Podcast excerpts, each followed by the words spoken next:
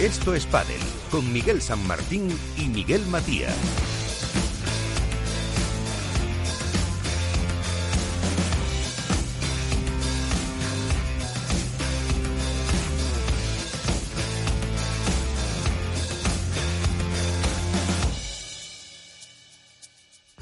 Muy buenas, ya estamos aquí los del pádel para dar un poquito de guerra, para contar eh, qué se mueve, qué se ve, qué no se ve eh, y que, en definitiva, que se pase un rato entretenido al, lado de este deporte con eh, nuestro equipo, como siempre, con Félix Franco al mando de la parte técnica, con Iván Hernández, Contrapared, en Valladolid. ¿Qué tal? Muy buenas. Hola, muy buenas noches. Y aquí con nosotros eh, Alberto Bote, la dormilona de As. Eh, ¿Qué tal? Muy buenas noches a todos. Y Álvaro López, de Padre Spain. ¿Qué tal? Muy buenas.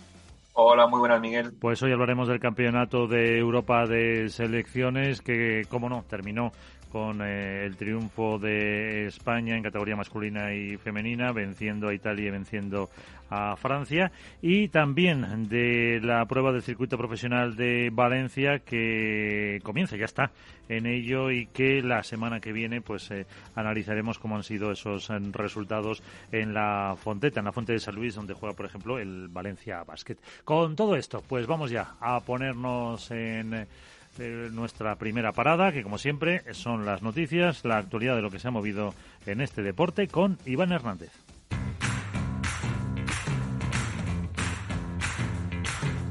Así viene la actualidad con Contrapared. A ver, Iván, ¿qué hemos tenido esta semana en el mundo del pádel? Bueno, está claro que la, actualidad de la semana ha venido marcada por el Campeonato de Europa que se ha celebrado en, en Marbella en el cual, bueno, pues España volviendo otra vez a la normalidad internacional después de, del fracaso de Portugal del año pasado, de hace dos años, pues ha vuelto a, barrer como era normal y lógico, tanto en categoría masculina como en categoría femenina. En categoría femenina ganaron a Italia eh, y en categoría eh, masculina ganaron a Francia. Y la gente puede preguntarse por qué fue contra Francia y ese 2-1, ¿no? ¿Cómo pudimos perder un partido contra Francia? Bueno, la respuesta está, está en YouTube está en las redes una pequeña discusión o una gran discusión entre Paquito Navarro y un jugador francés en el que pues hubo malas palabras, malos gestos por parte del francés que Paquito Navarro sabiendo que el campeonato estaba ganado pues decidió abandonar el partido. No sabemos si fue la forma más correcta o no o la menos correcta de actuar por parte de un jugador español, pero bueno, ahí está, la, vamos a dejarlo en la anécdota del campeonato. Eh, la parte femenina ganaron obviamente España a Italia 3-0 y luego en la parte individual, en la pareja por Open, me gustaría, me gustaría comentar, eh, bueno, obviamente que los cuatro finalistas masculinos y femeninos fueron españoles, fue Juan Martín Díaz y Coqui Nieto junto, bueno, contra Paquito Navarro y Alex Ruiz, que ganaron estos últimos. En femeninas fueron eh, la pareja Marta Ortega y Tamara Icardo, que perdieron contra una pareja muy formada que ya lleva ya dos títulos este año, como es Ari Sánchez Fallada y José María, Paula José María. Y luego me gustaría destacar eh, que llegaron a semifinales unas chiquitas de Castilla y León, de Segovia concretamente, una Jimena Velasco junto con Noa Castillo, eh, en un cruce que en un principio tenían que haberse enfrentado contra Lucía Sáenz y Bea González, pero Lucía Sáenz presentó unas pequeñas molestias en la planta del pie y prefirió reservarse obviamente para World Padel Tour y, también para, el equipo y que llegaron estas chiquitas de 17 años, nada más y nada menos que a las semifinales donde perdieron con Elia Matarain. Pero bueno, eso es muy destacable para unas niñas de 17 años que se puede decir que están, están entre las cuatro mejores de, Europa. Eh, partes positivas de este torneo, bueno, pues que España vuelve ahí. Partes negativas, algo que también hemos comentado en las redes y lo hemos comentado en el grupo, el famoso trofeo. Eh, la gente decía que si era de esquí acuático, que si era de kitesurf, que si no era normal ese tipo de trofeo. Todo tiene una explicación y su lógica. Eh, el, trofeo que se entregó es una estatua típica de la ciudad de Marbella que se llama la Venus de Marbella, en la cual efectivamente es una mujer agarrada como una especie de triángulo de, esquí acuático, pero es el símbolo de la ciudad de Marbella donde se celebraba el torneo. Eh, la gente dice que no tenía por qué haber sido así, que tenía que haber sido mejor un, trofeo de pádel. Bueno, vamos a ver, eso es como el que si algún día se celebra un torneo importante en Madrid, y entregan el oso. Bueno, podrá decir, ¿por qué entregan el oso? Bueno, pues porque se celebra en Madrid, ni más ni menos. No hay que sacar más, más, más ramas del tiesto, que eso puede gustar o no puede gustar, pero la explicación es esa. Es un homenaje a una figura icónica y emblemática de la ciudad de Marbella y, por tanto, hay que acatar la decisión. Otra cosa es ya las declaraciones que hemos visto en Internet de Juan Martín Díaz en el que supuestamente se quejaba un poco de la organización del torneo. No sabemos a qué es debido, si puede ser por la temperatura, por las instalaciones, por el trato, por lo que sea, pero bueno, vamos a intentar contactar con algún protagonista y que nos informe de, cómo fue realmente la organización, la relación con los jugadores, la relación con los entrenadores o federaciones y vamos a ver si nos cuentan algo. Y lo último, bueno, pues hay dos rumores uno un poquito más fuerte, en el cual una pareja top femenina, que ha sido muchos años pareja un número uno del mundo, que puede llegar a su fin. No está confirmado en redes, no, ha, no ha salido ningún comunicado, pero bueno, el tema es que está en la calle y que puede podemos llevarnos alguna sorpresa a lo largo de estos días. Y otra de las noticias, o otro de los rumores, aquí vamos a, crear una sección de rumores, rumores en, en homenaje a, a Rafael Acarrá, uh -huh eh, en la cual hay dos ciudades españolas, concretamente Madrid y Valencia, que se postulan para el Campeonato del Mundo del 2022. También me llega a mí que puede aparecer también por ahí eh, otra tercera candidatura española, como puede ser Canarias, e incluso una extranjera que puede ser Irlanda del Norte. Y bueno, esta semana empieza el circuito profesional de Valencia, veremos a ver cómo se desarrolla y qué cuadros hay y luego haremos la porra, Miguel.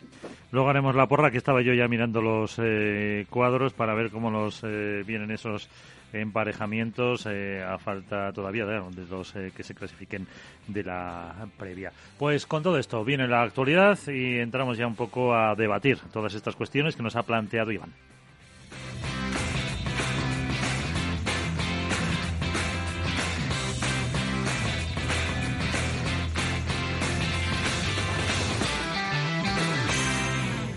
Esto es Padel.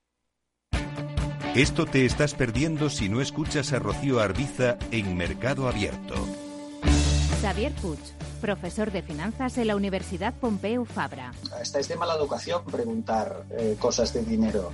Yo recuerdo en países anglosajones que a veces es lo primero que te preguntan, ¿no? Eh, ¿Cuánto cobras? y para nosotros nos parece impúdico. Mercado Abierto con Rocío Arbiza. Hook Paddle patrocina esta sección. Hook Paddle Time is now.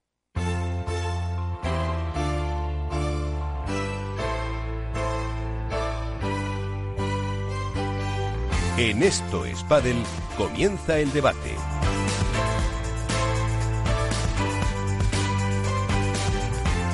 Con temas que nos ha planteado Iván, ese europeo y lo que pasó alrededor de él, en la pista y fuera de la pista, por lo que comentaba sobre la organización, sobre qué puede pasar en eh, Valencia, con eh, la porra que te prepararemos enseguidita, y también con eh, la sección eh, homenaje a la carrera de esos rumores que apuntaba, o rumores, rumores, de eh, Iván Hernández, o qué fantástica esta fiesta, que también decía eh, Rafael Acarra. Con todo eso, con Álvaro López, con Alberto Bote Recuerdo y con Iván Hernández, eh, empezamos. Eh, si os parece, antes de meternos en Valencia, un poco la sensación que os ha dejado ese europeo, lo que hayáis podido ver, se retransmitió por Padelview, eh, en esta prueba de Marbella, eh, que, bueno, ahí ha quedado con el esperado triunfo de España y no sé si tiene tampoco eh, más trascendencia el aspecto de los, de los resultados, al margen de lo que contaba Iván de Paquito, Alberto. Bueno, a ver, el europeo hay que entenderlo de dos formas, o en dos vertientes, una la deportiva y otra bueno, pues todo lo que es el propio campeonato en sí. Lo deportivo lo esperado, ¿no? Que España eh, se alzara con todos los triunfos. Es verdad que en 2019 no estuvo en ese europeo, con lo cual no se puede decir que revalidó el título de campeona, ni por equipos ni por parejas, pero bueno, al final se han cumplido los pronósticos y creo que es un campeonato muy interesante para ver, sobre todo el crecimiento del pádel en otros países, ¿no? Ver cómo los suecos se han incorporado ya, los italianos, los franceses y cómo viven con esa pasión tan característica un torneo como puede ser un europeo y que los españoles, bueno, pues al final saben que tienen esa vítola de favoritos, saben que salvo bombazo o cataclismo mundial el título va a ser para ellos. Y creo que esa eh, épica que le dan el resto de, selecciones es lo que lo hace tan bonito. Eh, luego está el evento en sí, que es lo que habla Iván. Y yo lo resumiré, sinceramente, en que todavía de eh, toda la, la, gente que ha estado cercana, que lo ha vivido, que lo ha consumido, el europeo, no he encontrado a nadie que me hable 100% bien de este europeo. Y creo que ese es el mejor termómetro que se puede utilizar. Bueno, yo en mi caso, eh, más allá de lo que ha dicho Alberto, eh, bueno, quitando lógico, el lógico favoritismo de España, creo que en nuestro caso únicamente nos sirve eh, para ver diferentes parejas en el equipo español, tanto en chicas como en chicos, tanto Juanjo como Iciar, que nos han regalado pues juntar, por ejemplo, a Martita Ortega con Tamara Ricardo, a Coquinieto con Javi Ruiz, etcétera, pues para un poco a nivel aficionado eh, ver eh, diferentes maneras de jugar y a nivel del resto de equipos, pues quizás sí lo que dice Alberto, ver cómo Inglaterra, eh, ver cómo Francia e Italia sobre todo han crecido mucho. Y yo sobre todo pondría la, nota también negativa en el hecho de, más allá de los fallos de organización que se han comentado, que ha comentado el propio Juan Martín Díaz en una entrevista, quizá el comentario que puso Ana Catarina Nogueira en las redes sociales, eh, recordemos que ya es, eh, va por Portugal, o sea, hubiese ido por Portugal en este caso. Y bueno, la Federación Portuguesa ya sabemos que está aliada con la FEPA, que no ha participado. Y bueno, en el caso de Ana Catarina fue muy clara, que para ella es una pena, es una vergüenza no poder defender a su país, le da mucha pena. Y, creo que se debería dejar el pádel de lado los intereses políticos y los intereses económicos. Y que al final, igual que España ha vuelto y ha competido eh, con la, bajo la bandera, digamos, de la Federación Internacional, pues que lo puede hacer Portugal porque eh, poder ver a los jugadores y jugadoras portuguesas creo que hubiese sido también un plus para este campeonato que yo creo que todavía le falta bastante recorrido más allá del crecimiento de, dos o tres países que sí se ha podido comprobar. Iván, tu impresión. Bueno, yo creo que lo han dicho más o menos todo, ¿no? O sea, la situación de, España era clara favorita. Eh, también es bonito lo que dice Alberto y Álvaro de, ver a otras parejas, a otros países la evolución. Yo me vi muchos partidos de Alemania, de Inglaterra. Y bueno, pues oye, la evolución ha sido muy positiva, muy buena. Y es lo que sí que halagaban, por ejemplo, muchos jugadores, ¿no? Juan Martín Díaz también en esas declaraciones nos lo dijo, que, alegraba ver esas, esas evoluciones y, por supuesto, la mala noticia de que Portugal, por una decisión unipersonal del presidente de la federación, no podamos disfrutar de, de ese gran equipo que suele llegar también a altas instancias y que suele llegar a semifinales y, por qué no, a, finales, ¿no? Yo creo que es una lástima, pero bueno, nos gustará saber qué es lo que, lo que ha pasado en, esas, en esa organización y, que nos cuenten, porque yo la verdad poca noticia sé, también hay que decirlo, lo sé pues por las redes, pero no, no sé nada más que se ha se corta la señal de Iván. En cualquier caso, eh, ¿realmente habéis visto mm, nivel, entre comillas, entre eh, los eh, países? en Portugal, pues no sé, si a lo mejor con la Portu, con la Caterina, con Sofía, podría haber habido algo más de, nivel, pero el resto de países en esas Inglaterras, Italias, Francias, aunque hay varias francesas que están compitiendo en previas y pre-previas, ¿realmente se ve un avance de los últimos años, vosotros que lo seguís habitualmente? Hay que definir qué, es nivel, ¿no? Yo creo que sería lo primero. O sea, sí ha subido el nivel un poquito de respecto a otros años en esos países. El padre está creciendo y está creciendo mucho. Por un lado, la hace la industria, que es lo que más crece, y el profesionalismo va detrás. Y es la consecuencia lógica una cosa de la otra.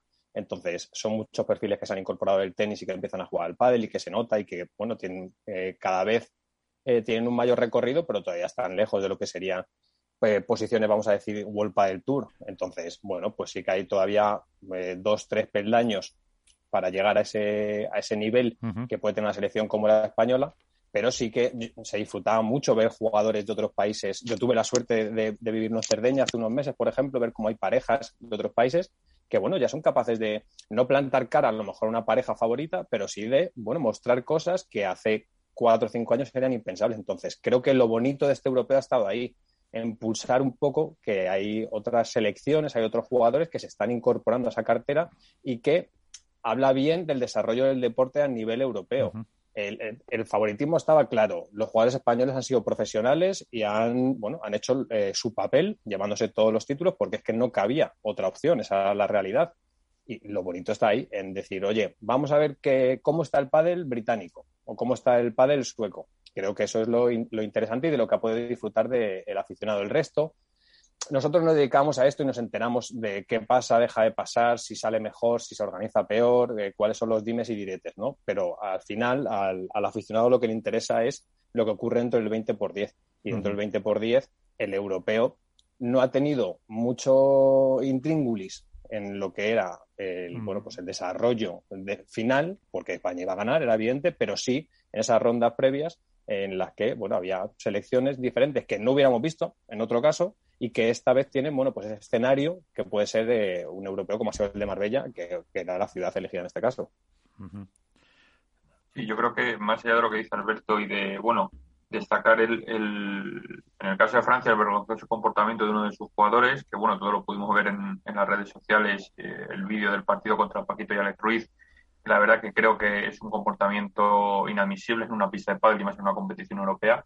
Creo que sí que Francia ha sido quizá a mí la que más me ha sorprendido, sobre todo en el caso de las chicas, eh, con muy buen nivel de todas sus parejas. Creo que Francia en el apartado femenino ha dado un salto bastante, bastante importante y creo que ha sido quizá la que ha mejorado, ya te digo, más allá de no ver a, Portugal, que creo que hubiese sido la segunda, yo creo, en tanto en mujeres como en hombres, pero a mí Francia me ha, me ha sorprendido bastante y luego, bueno, el crecimiento también eh, un poquito menor, que ya estaría, quizá yo la pondría en un tercer escalón por debajo de, Francia, las italianas, eh, bueno, ya, ya los chicos también.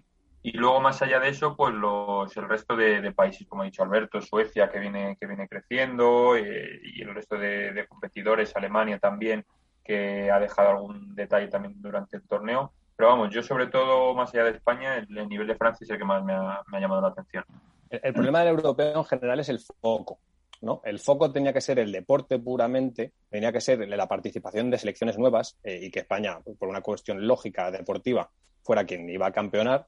Y eh, al final pasan tantas cosas alrededor que nos perdemos en todo eso. Entonces creo que se tiene que reflexionar sobre un campeonato como este, que se acabe más hablando, entre comillas, del resto que de lo puramente deportivo. Entonces, creo que el, el padre y los actores implicados se tienen que parar a pensar hacia dónde caminan este tipo de competiciones. Si va a seguir así, el desarrollo no va a ser mucho. Le servirá cada X años a las federaciones menores para su evolución deportiva, pero no dará para mucho más. Y creo que eso será una oportunidad perdida para el padre. Entonces, creo que es un momento para reflexionar, porque el europeo se cogía con muchas ganas, era una prueba internacional, diría que interesante, y al final hay tanto ruido alrededor que el foco se descentra de donde debe estar. Sí, pero, por ejemplo, Bote, ahí yo también veo eh, un debe o una gran parte de culpa a la Federación Internacional. Es decir, nosotros, tú ahora mismo te miras el, Twitter de la Federación Internacional y que ha informado el campeonato. Sí, es verdad que ha puesto todos los resultados, pero es que no ha puesto ni una foto, eh, ni una simple entrevista. Yo no he visto ni una entrevista a la Federación Internacional, que teóricamente, más allá de la andaluza, es el organizador, entonces, no, ni una entrevista, o sea, en lo estrictamente deportivo, como dices tú, yo no he visto nada que destaque para potenciar precisamente eso, ni en mujeres ni en hombres. O sea, yo te digo, ni una entrevista, ni una fotografía, están simplemente los resultados. Ha informado mucho más la Federación Española y la Federación eh, Andaluza, y, por descarte, te digo, hasta yo del campeonato que he hecho mis crónicas, que la, que la propia Federación Internacional, que creo que es la que más tendría que informar de todo ello. Pero por eso digo, Álvaro, que hay que reflexionar. O sea, al final el europeo no es solo un evento deportivo en sí, engloba mucho más. Y el problema es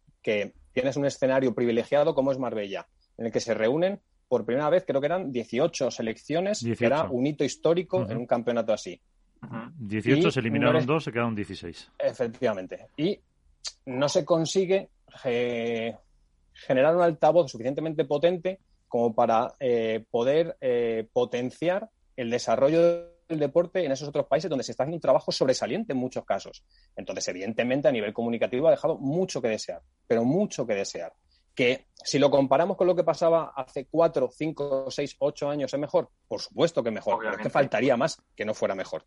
La cuestión es si el coste de oportunidad que ha tenido este campeonato de Europa se ha conseguido solventar. Y yo creo que no, porque a mí me escribía gente por privado preguntándome quién se clasificaba, cómo estaba yendo, dónde se podía ver, si la entrada era gratuita y eso que es lo que el, aficionado, que al final es el al que se tiene que enfocar cualquier tipo de organización se dirija a un periodista, en este caso como soy yo, como os habrá pasado a vosotros, o sea, que no es que yo sea una excepción, es que supongo que ha pasado en muchos más casos, preguntando es porque comunicativamente no se ha sabido dirigir. Entonces, es un momento para reflexionar y sobre todo en un año, además, en el que el evento importante no era europeo, el europeo era una especie de teaser, de episodio Previa, piloto, sí. digamos, para lo que está por llegar, que es el mundial, que es un mundial en un sitio, digamos, privilegiado por eh, la capacidad de inversión que tiene para el deporte y que no puede eh, repetirse lo que ha pasado en este europeo. No, no, que además veíamos las gradas, vamos, yo que lo he visto por las retransmisiones, yo veía las gradas vacías al 100%, no al 99%. Sí, casi casos. ah, hubo partidos del sub-23 que, que había más, que Exacto. había, aunque eran familiares, eh, había más gente en las, en las gradas, Sí, efectivamente. pero por lo menos había animación, Sí, había sí, gente sí, sí. que se veía que había gente sentada en las gradas, pero es que Y- en esta ocasión, nada. Y para, bueno, No, y Iván, aparte ¿quieres? una cosa, Sí, eh, yo creo que el, también el problema de la comunicación de la Federación Internacional también viene dado porque la persona que llevaba las redes sociales de la Federación Internacional eh, se la quitó la empresa que, que está haciendo el que está, que está, que está llevando todo el tema de, de- de Marbella. Entonces igual ahora puede ser que la Federación Internacional no tenga una persona específicamente de comunicación o de redes como tal y por eso se han limitado a dar solo los los, los Si hay, una perso- resultados. si hay una persona para redes, Iván, yo te digo que hay una persona para redes, porque lo sé, que es, que es así. Entonces, la, la cuestión no es si se ocupa, si, si antes se hacía mejor o no. Yo sé que la persona que antes llevaba el tema de redes sociales en la Federación Internacional hacía su trabajo y lo hacía muy bien. Y ahora no conozco personalmente, no puedo juzgar a la persona que está llevando las redes sociales y sería injusto por mi parte decir si su trabajo es mejor o peor, pero lo cierto es que eh, estamos a martes por la noche, han pasado 72 horas desde que acaba el europeo y sigue habiendo muchas dudas sobre lo que ha pasado en general a nivel comunicativo. O sea, me da igual que quién sea la persona que dirija o deje de dirigir, quien comunique o no. La cuestión es que el aficionado, pues, eh, se ha perdido una oportunidad, que es a donde voy yo, para eh, tener la capacidad de atraer al aficionado hacia ese otro pádel, que al final es ese otro pádel también lo que se está vendiendo desde este tipo de organismos, que es la evolución del pádel en el ámbito europeo. Y bueno, pues, pues es que todos lo hemos visto, o sea, no, no es que yo me lo invente o que Álvaro lo critique o que Iván sea más mordaz. La realidad es la que es y esa no se puede discutir. Entonces, eh, ¿tiene mucha relevancia? Yo creo que no, creo que no pasa más de, bueno, eh, ha sido un campeonato que ha pasado, digamos, entre comillas, sin pena ni gloria. Con todas las cosas buenas que se han hecho, ¿eh? que se han hecho cosas muy buenas. O sea, no se puede obviar que llevar un europeo, devolver un europeo a España, traerlo a Marbella, conseguir 18 selecciones, eh, dar ese ambiente diferente a un campeonato que estaba completamente desvirtuado, que hace eh, tres años, bueno, dos años, eh, había dos en paralelo. No nos olvidemos. O sea, que estamos hablando de que el escenario es muy diferente y que habla bien de esa labor de unificación. Pero lo que no puede es volver a suceder. No puede pasar que un, un escenario como es un campeonato internacional que reúne a las mejores selecciones, en este caso un continente, pero dentro de unos meses a nivel mundial, se desvirtúe de la forma que se ha desvirtuado y que no, y que no atraiga, no digo al 100% de quien consume un circuito como puede ser World Padel Tour, porque evidentemente no tienen lo- los mismos actores, no tienen los mismos reclamos y no va a pasar. Pero a nivel comunicativo, yo No, sí, creo creo que que es queda lo que dices tú. mucho, mucho por hacer. Sí. Lo que dices tú, Alberto, tú ahora mismo entras en la página de la Federación Internacional, la última noticia es del 26 de mayo, creo, si no, si no me equivoco. Que lo estás del viendo ahora 26 de mismo. mayo, Y no hay ni una mísera, exactamente, el 26 de mayo, no hay ni una mísera crónica simplemente con los ganadores de este torneo. Yo- Entonces, eso es algo inconcebible a día de hoy si queremos además que el pádel, como dice su presidente Luigi Carraro, sea un día olímpico. O sea, es Pues ahí, que una ahí, federación Alberto, internacional no informe de un campeonato que ella es organizador junto con la andaluza. Álvaro, pero ahí a lo mejor me demuestra y, y contradigo un poquito a Alberto en el que sí que hay una persona, pero que la han puesto exclusivamente para mera información de resultados, pero no para actualización de página, para notas, notas informativas, para notas de prensa, porque más o menos coincide la fecha en la erupción de esta empresa de Málaga para todos los campeonatos de Europa para todos los, la- y para todo el campeonato sub-23. Entonces, Sí, pero Iván, mejor- es- es- eso es matar al mensajero. Quiero decir, ¿qué, qué culpa tendrá el trabajador o trabajadora ninguna, ninguna, que ninguna. se dedica ninguna. a hacer las redes sociales? Él habrá hecho lo, Lo que que, le han sabe dicho. hacer, lo que le han dicho que tiene que hacer y ya está. La cuestión es la idea.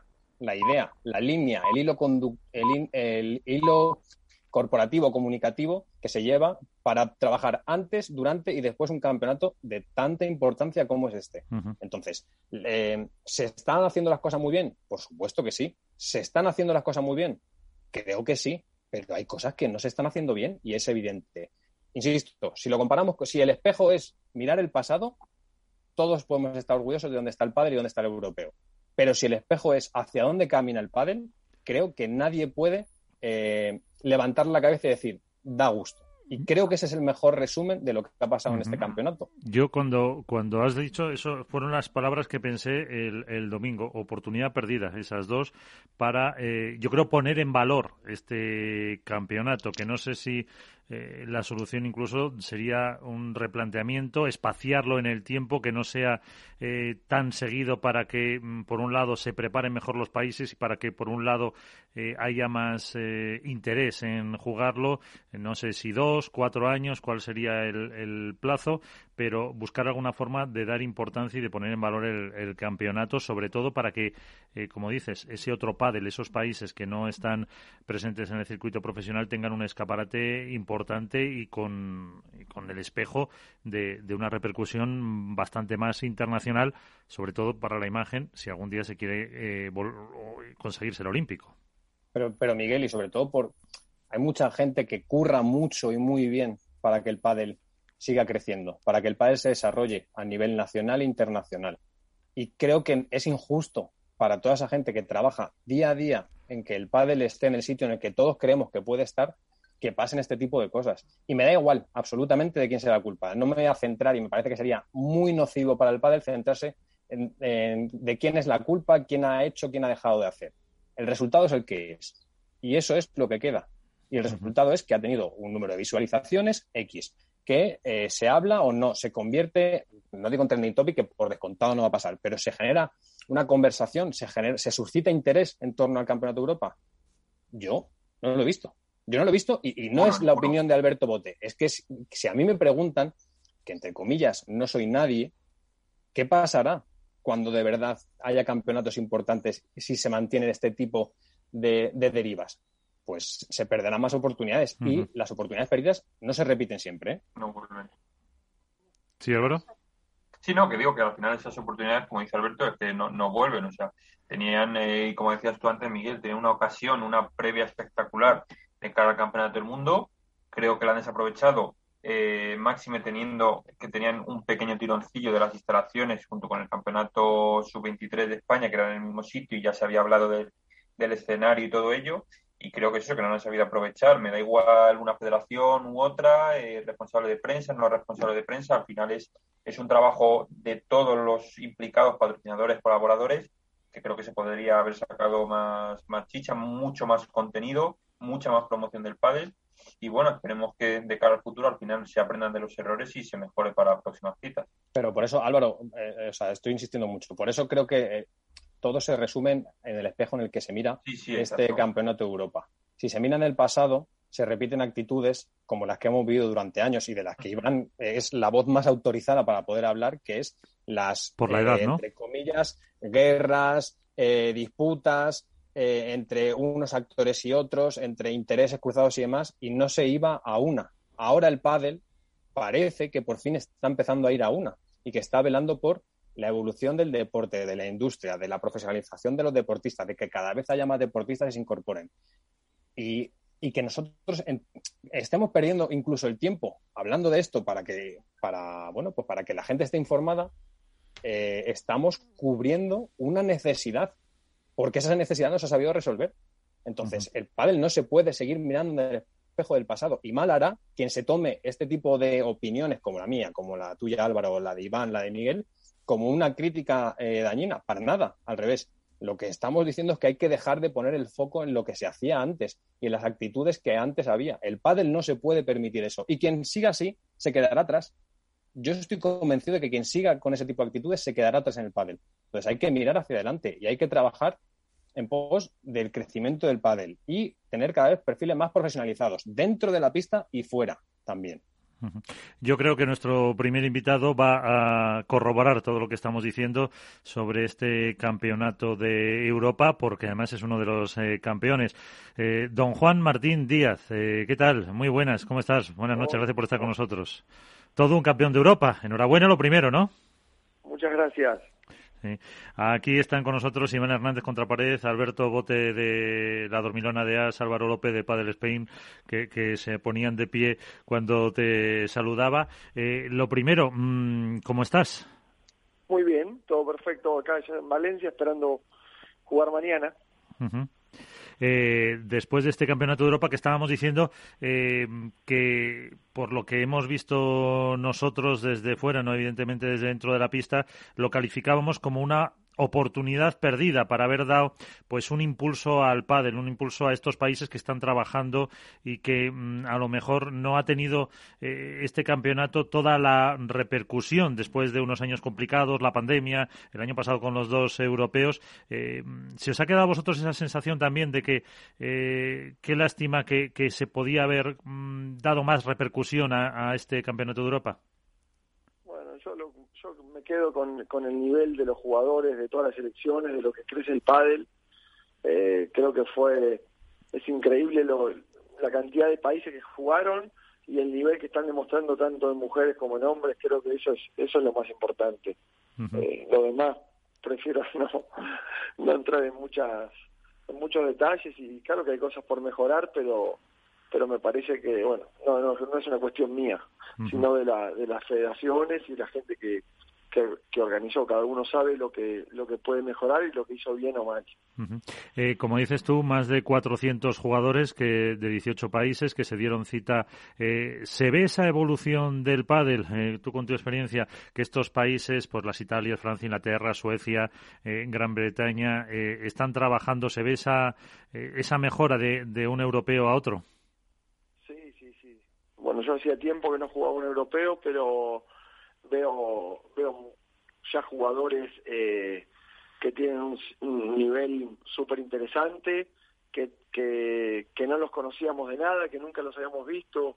Me acuerdo de haber visto, yo, yo recorrí bastante las pistas cuando jugaban países eh, que no sabían ni, ni siquiera que tenían una asociación o que estaban bien organizados para, para jugar un europeo. Bueno, me llamó la, la atención mucho un chico finlandés que, que que juega una barbaridad, bueno, los holandeses, eh, algún alemán con eh, extenista con, con mucho futuro, y lo demás, lo que ya dijiste, ¿no? Los, los suecos, los franceses, creo que hicieron un excelente campeonato, y, italianos ya son una realidad y son más antiguos, pero pero de verdad que, que en ese aspecto se nota que, que, que en Europa se está jugando muchísimo el pádel eh, pues eh, como te decía Álvaro López, Alberto Bote, Iván Hernández, que también te quieren preguntar. Iván.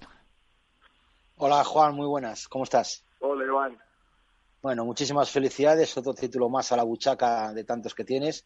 Yo que te quería preguntar, eh, la, alta calidad, el alto nivel que tiene España, ¿tú podrías ser, partidario de enviar, como quien dice, una selección B o una selección de chicos jóvenes y no, y no de tanta élite para ganar un campeonato de Europa que se supone que España es claramente favorita?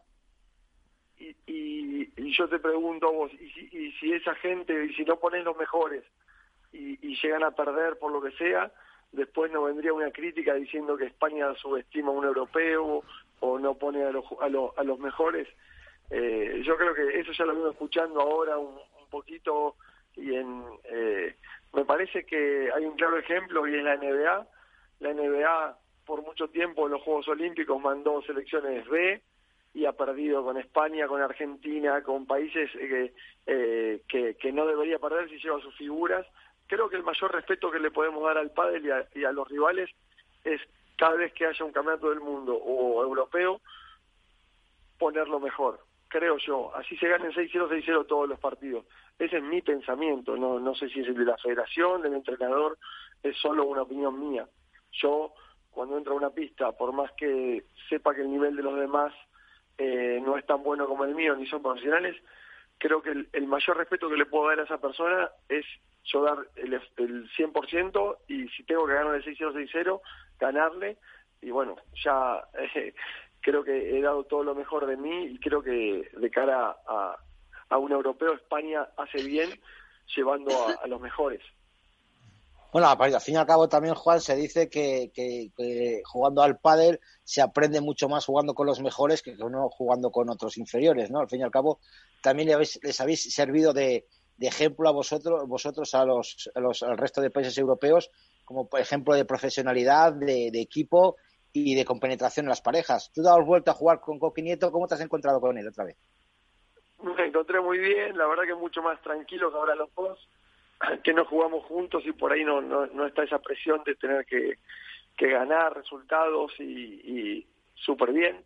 Tampoco es que hayamos tenido problemas antes, pero sí diferentes criterios de cómo jugar o de cómo tomar las cosas y, y por eso es que dejamos de jugar, pero fue un placer jugar con Coqui de vuelta eh, y nada, con todo el equipo, la verdad que pasamos una semana eh, muy, linda, la verdad, nos divertimos con, eh, con todos los chicos porque son grandes personas sobre todo.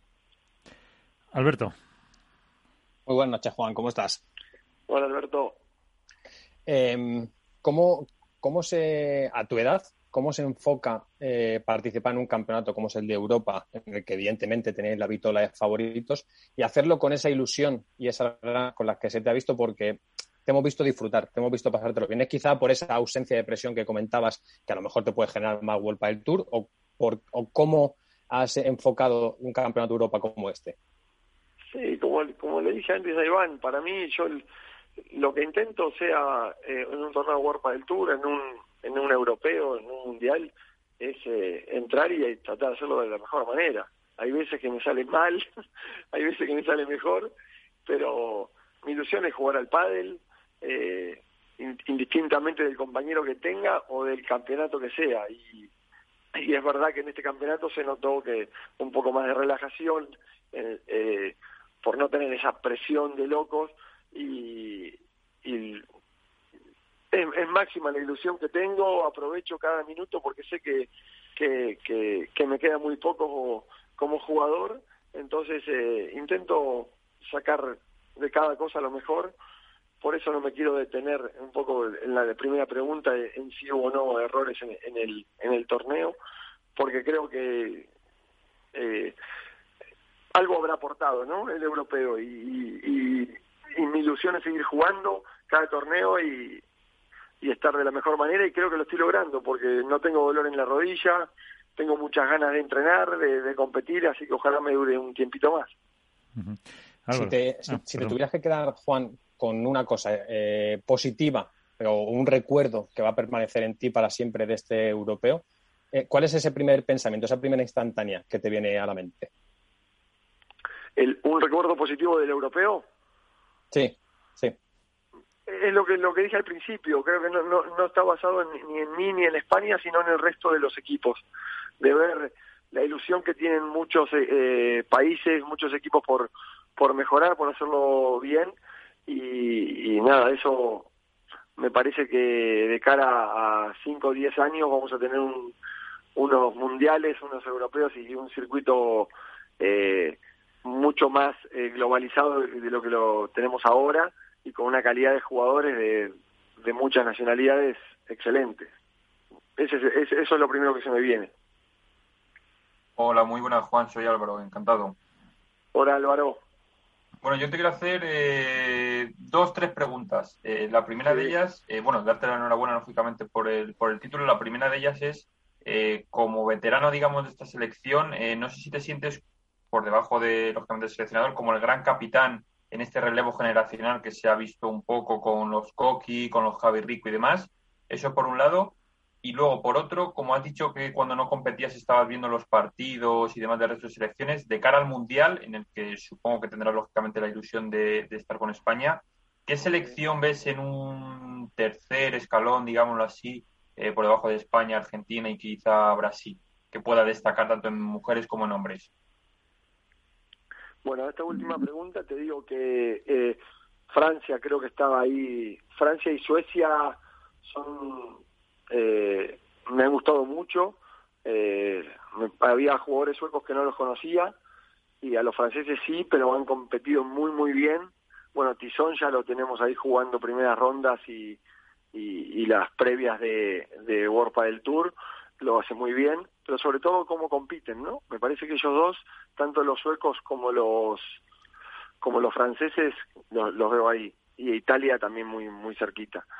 Eh, después mm, me preguntaste sobre... Sí, porque, porque como tú digamos que eres el, veterano de la ah, selección... como capitán, bueno, pues yo creo que ahí un poco de el, el líder y el que hace más vestuario que yo, por diferencia de edad, creo que yo quedo un poco muy arriba, es Paco, creo que es el verdadero líder, el, que eh, pone en el que gira todo un poco, eh, se adapta a mí que soy el más viejo y también a los más jóvenes.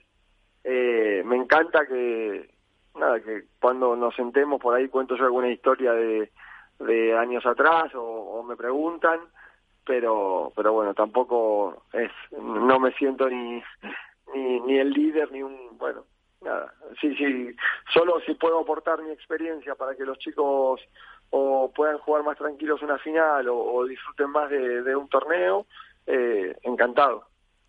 ¿Nos vemos en Qatar? Ojalá, dependerá de, lo que diga eh, Juanjo. Eh, yo ojalá pueda mantener el nivel o, todavía subir un poco eh, lo que estoy haciendo este año y, nada creo que hay no no no es fácil eh creo que eh, viendo jugadores eh, que, que no estuvieron ahora por por distintas razones como bueno Juan y, y, y Ale Galán y y también Coelho creo que, que, que, está ahí a un nivel increíble.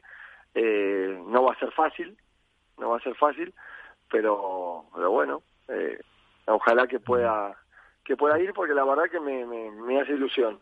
También creo que eh, me imagino que al ser el Qatar un país nuevo en el pádel lo querrá hacer súper bien, querrá quedar bien con, con el resto de, del mundo y, me parece que va a ser una linda organización. Oye, Juan, una pregunta, soy Iván de nuevo. Eh, Pregunta trampa. Eh, claro, tú ya tienes una edad, hay que reconocerlo, eres uno de los mejores jugadores de la historia. Eh, igual no vas a Qatar, pero sí que te llevan a Las Vegas, al de veteranos. Sí, no, no. Ahí no irías. Todavía no. Cuando, dije que cuando, cuando deje de jugar empezaría a jugar veteranos, pero por ahora Hombre, todo sea por ir a Las Vegas. todo sea por ir a Las Vegas y con la selección, ¿no? Es verdad, es verdad. Eso. Eh, Alberto. Eh, rompiendo, Juan, un poco ya eh, la carta del europeo y centrándonos en la temporada. uno, ¿cómo estás contento, cómo de contento estás con la evolución que estás teniendo en este 2021 en el que ya estás pudiendo jugar de una forma regular y más ahora con el cambio de pareja con Pablo? Y dos, Juan Martín Díaz siente en su interior que todavía le queda un título por ganar? Y de ser así, ¿cuál? ¿O, te daría igual? Eh, la verdad que estoy contento. Em, empecé el año un poco ahí, eh, no como lo terminé el año pasado, que creo que había terminado jugando bastante bien. Y este año no podía encontrar ahí un poco el, nivel. Eh, es verdad que también con Coqui no nos, no nos encontrábamos cómodos dentro de la pista y bueno, ahora con Pablo fue un solo torneo, la verdad que, que estuvo muy muy bien, ganamos dos lindos partidos y después competimos muy bien contra Lebron y Galán, sobre todo en el primer set, los cuartos, y, y bueno, creo que, que, va a ser un, un lindo año, aparte muchísima competencia, mucho viaje, estoy súper motivado para todo. Y con respecto a si me queda un título por ganar, no lo sé, yo digo que ya estoy, ya ni siquiera no es que esté en los últimos años, sino que ya me pasé de los últimos años, estoy, estoy por fuera ya, nunca pensé que con 45 seguiría intentándolo y soy inagradecido a poder, a poder jugar. Y lo digo, lo digo en serio, cada vez que entro eh, o cada vez que empiezo un torneo, eh, algo en el fondo mío, mío, dice, bueno, eh, podré ganar un torneo alguna vez, pero sé que es muy difícil, muy, muy difícil. Cada medida que van pasando las rondas también eh, la edad te va, te va haciendo acordar de, de, de dónde estás parado, de cuántos años tenés, y pero tampoco sería una locura, ¿no? Yo eh, en mi interior pienso que eh, que se puede pero que no, no es fácil. ¿Y ya tiene pensado Juan Martín Díaz qué va a hacer cuando sea mayor? Sí, como se llama, yo, creo que ya pasaré a, jubilarme directamente. Todos me dicen, después del padre, después del padre, si sigo jugando ya pasó a, a no hacer nada. No, eh, estoy intentando, bueno, intentando. Eh, tengo un proyecto de, de hacer algo, un centro de entrenamiento con Martín Echegaray, que ya venimos hablando, pero como, como sigo jugando tampoco me meto de, lleno en eso y, me gustaría estar, hacerlo del todo bien y nada, seguiré, seguiré colaborando también seguro con Dropshot, que, que tenemos una, una relación espectacular de tantos años y en algún lugar me, me acomodaré para, para seguir estando cerca del padre. Pues, eh, don Juan Martín Díaz, eh, muchísimas gracias por estar con nosotros. Que te vaya muy bien. Eh, tenéis un cuadro, pues, que ya en segunda os encontraréis con, si no me equivoco, con, con Chingoto y con Tello. Y, y, a darle a darle duro y con mucha mucha suerte para este torneo.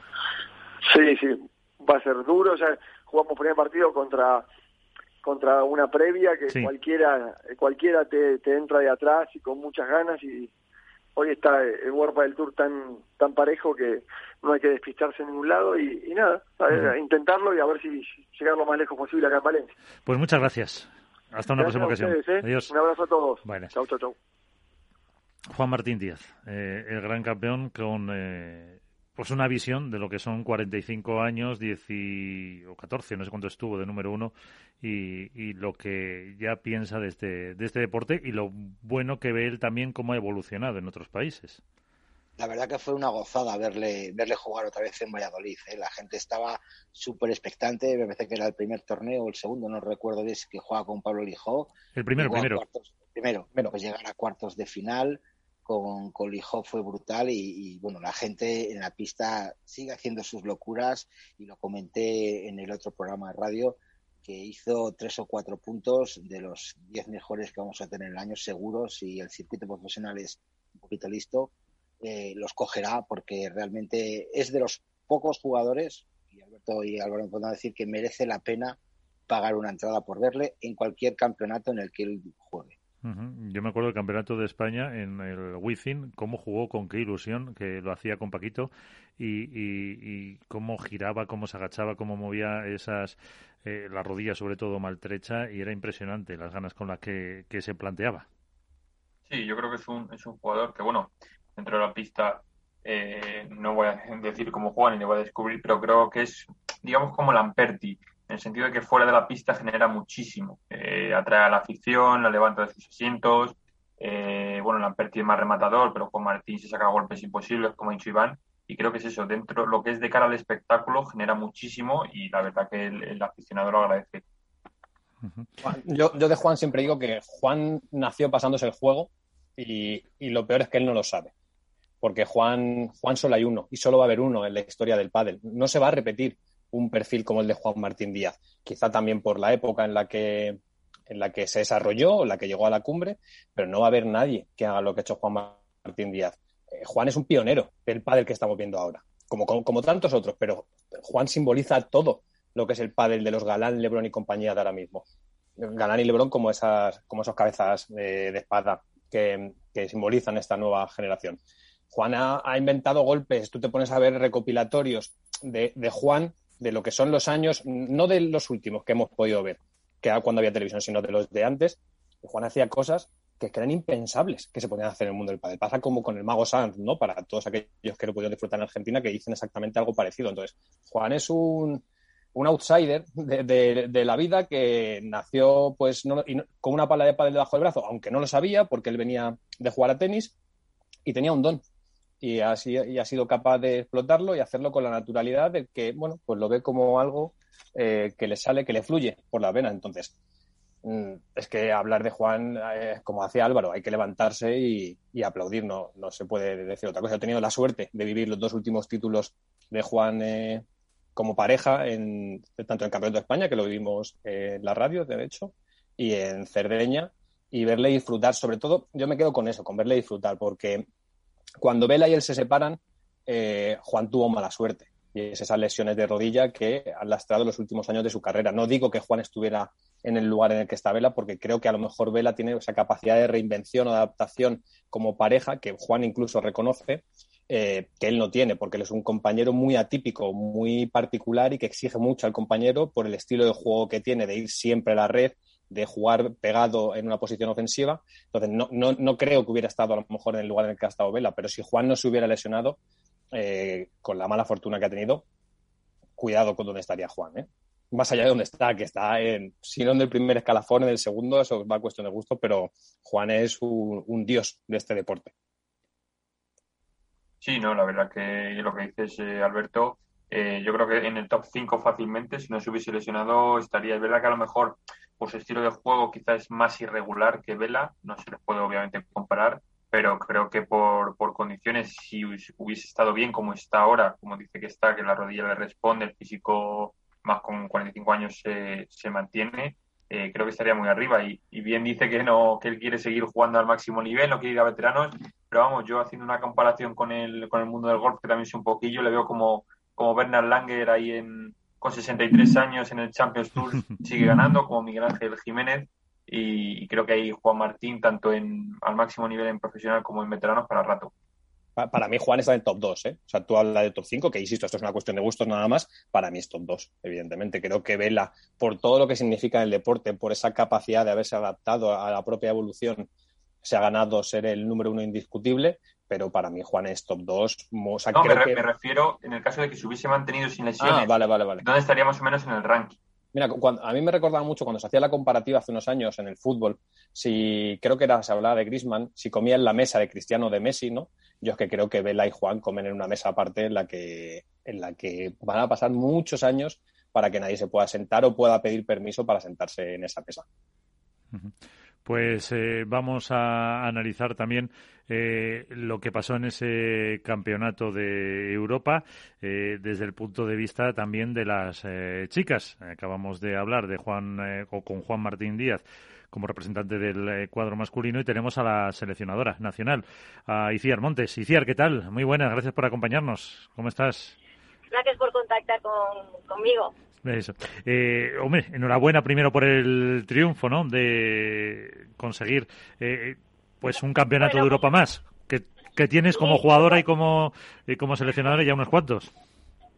Sí, no, la verdad que muchas gracias y, bueno, por la parte que me toca, porque en realidad ya sabes que el mérito lo tiene siempre el que está dentro de la pista, que es el que tiene que hacer todo el trabajo y, y que al, fin y al cabo saca las castañas del fuego, ¿no? Nos decía ahora Juan Martín eh, que, al margen de otras cuestiones, pues de, organización o lo que fuera, que sí le ha gustado mucho ver eh, el nivel de, equipos a los eh, más tradicionales o más grandes como los Francia e Italia. Sí le ha sorprendido hasta un chico finlandés, algún holandés. ¿Se ve la evolución, Iciar, de los últimos años ahora con estas elecciones? Muchísimo. Se ve, pero eh, eh, fíjate, se, ve cada año. Es decir, cada año que jugamos un europeo o un mundial, notamos novedades en, los equipos. Siempre se incorpora alguna jugadora nueva eh, o, las que estaban se nota como han, dado han subido el nivel. Entonces, la verdad que es una evolución constante. Es muy bonito de ver porque, claro, ya son muchas de las jugadoras que están incorporadas al, al circuito aquí en España, bueno, al circuito World del Tour. Entonces, ya, ya las conocemos y otras que aunque no se conozcan tanto, porque a lo mejor están jugando en las fases estas previas y preprevias, pues la verdad que da, o sea, es muy bonito ver cómo, cómo va cambiando todo y cómo el nivel cada vez, sobre todo los niveles estos intermedios, los, los, los semiprofesionales, pues, pues están altísimos, ¿no? ¿Hay que empezar a preocuparse para que nos quiten un europeo o todavía no? Bueno, es que, ¿sabes lo que pasa? Que a veces damos por sentado las cosas y yo creo que, que los torneos, los campeonatos, los partidos, ¿no? Hay que, hay, que ganarlos dentro de la pista. Entonces, eh, confiados nunca nunca hay que ir confiados. Es cierto, ¿no? A ver, no vamos a ser tampoco falsa humildad, que España es, la primera potencia, considero que es la primera potencia mundial. Ahora en, en femenino, yo creo que, que en masculino, pues más o menos, no sé cómo andan con los argentinos, pero de verdad que que todos los equipos hay que hay que respetarlos. Siempre tienen jugadores que, que te sorprenden y sobre todo que es que eh, tú, tú, dependes del rendimiento que tengas ese día en la pista, ¿no? O sea, nadie sale con los galones y, gana, que sí que es cierto, ¿eh? que tenemos un equipazo, pero de verdad que, que todo el respeto a los rivales y sobre todo porque cada vez estás más cerca. Pues conmigo están tres eh, personas que te conocen bien, como es eh, Iván Hernández contra pared, Álvaro López de Padel Spain y Alberto Bote de la Dormilona de As. Y, Iván ya está pidiendo paso, que se está ya ajustando el micro. Hola, Iciar, muy buenas. ¿Qué tal? ¿Cómo estás? Hola, hola Iván, ¿qué tal? ¿Cómo estás? Aquí estoy, encantada de estar con vosotros. Muchísimas felicidades por este nuevo título para, la Federación Española de Padel. Yo te voy a hacer la misma pregunta que, Juan. Me imagino que igual me vas a responder lo mismo, pero bueno, yo la tengo que hacer. Eh, dada la tanta diferencia que hay entre el pádel femenino español, ya no en mundial, sino, bueno, imagínate, en, Europa se ha visto, ¿no? Con resultados de 6-0, 6-1, eh, las chicas ganando las finales. Eh, ¿Tú crees que a lo mejor España podía ir con un equipo B sub-23 o, no de menor calidad, ¿no? sino de menos potencia para ganar este campeonato de Europa? Pues mira, yo creo que, que por poder eh, pueden ir otras jugadoras, incluso se han quedado jugadoras fuera de, un nivel muy similar al, que han ido, ¿no? O sea, quiero decirte que es verdad que contamos con tantas jugadoras buenas que, que podríamos hacer varias varias selecciones.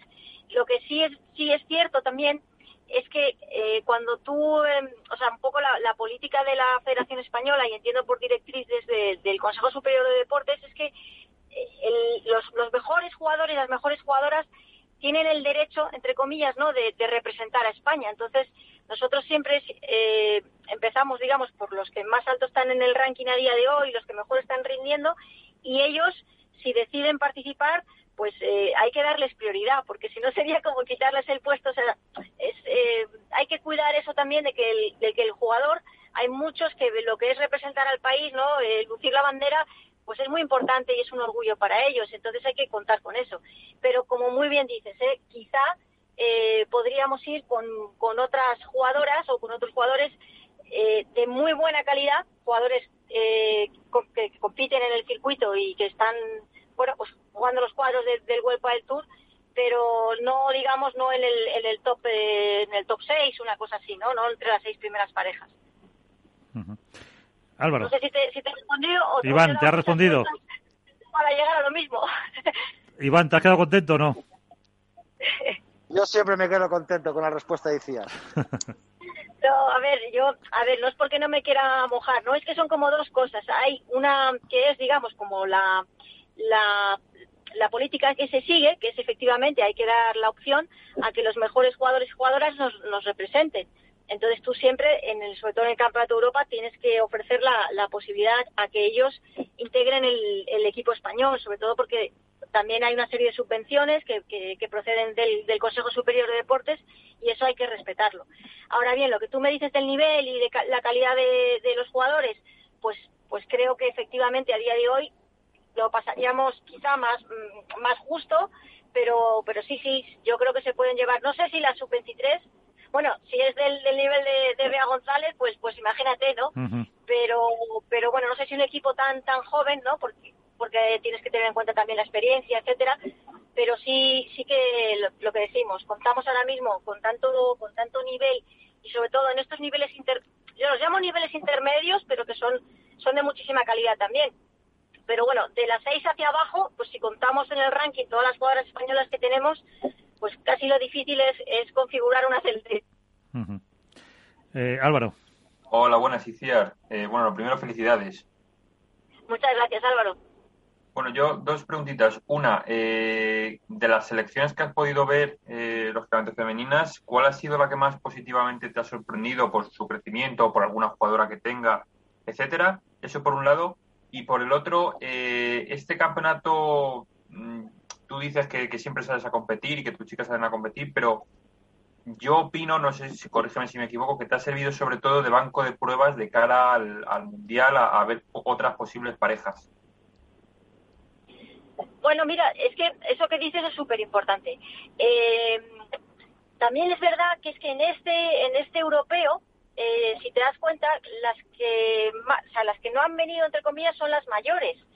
Mm, Es decir, también es, es importante que no es que no quieran venir, es que claro, con tal y como tienen ahora mismo el calendario, más eh, todo el tema que tienen pues de patrocinadores, de eventos, etcétera, pues está cargadísimo. Y, si te das cuenta, las que no han venido son las que son un poquito más más, más mayores, a, excepción de, bueno, quizá pues de Yema, pero de las de arriba del ranking, el resto pues pues han venido, ¿no? O sea, pues Bea, pues Lucía, que desde luego ya no, Lucía ya, ya, ya bueno, no sé si tiene ahora 30 o, 30 y algo, pero vamos. E-, Eli, pero las también de las veteranas. Sí, sí, Eli, Eli también, pero bueno, es que la verdad que con Eli, jolín, pero justo, bueno, hemos nombrado dos jugadoras que son dos jugadoras que son muy de equipo, muy trabajadoras, las puedo poner en cualquier momento y mezclarlas con cualquier jugadora que, que la verdad que te hacen un parejón. La tienes casi de ayudante a Eli ya.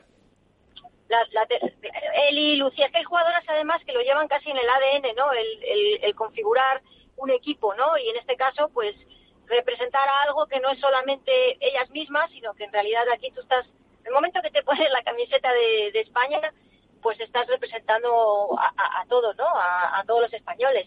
Y eso hay, veces que, que parece fácil o parece una tontería, pero no, no es así, porque es más importante, o sea, es el uno para todos, todos para uno, pero es más importante, digamos, eh, tener esa idea y ese concepto que, que la, la individualidad con la que tú luego juegas en el, circuito, aunque es un deporte en equipo, porque juegas en pareja, pero cambia un poquito, ¿eh? cambia, bueno, cambia bastante, cambia bastante la esencia de, una competición por selecciones a cuando juegas en el, y compites en el circuito.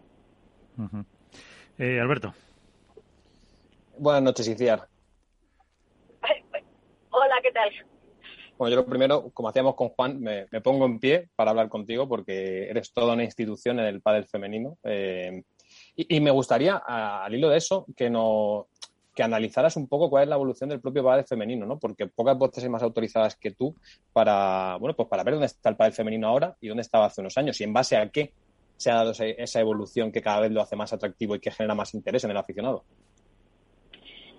Pues mira, yo creo que va un poquito a la par que el masculino. Es decir, hay una parte que es, digamos, de la, de la propia evolución de, la, de las nuevas generaciones, ¿no? De cómo vienen los cuerpos, de, que obviamente se juega a una cadencia mucho más elevada, con, yo diría que, no es que se juegue más fuerte, sino que todo va más rápido.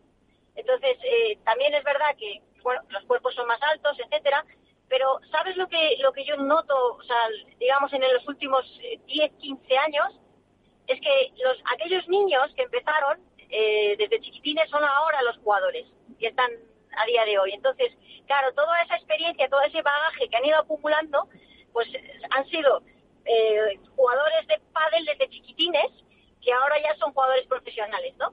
Entonces, eso que antes no se veía porque a lo mejor pues nos, nos incorporábamos más, más tarde, empezábamos más tarde a, en el pádel, aunque veníamos a lo mejor del tenis, o, pero todo eso es muy bonito de ver porque es todo el trabajo que se ha hecho pues, institucional de escuelas, de federaciones con, con todos los menores.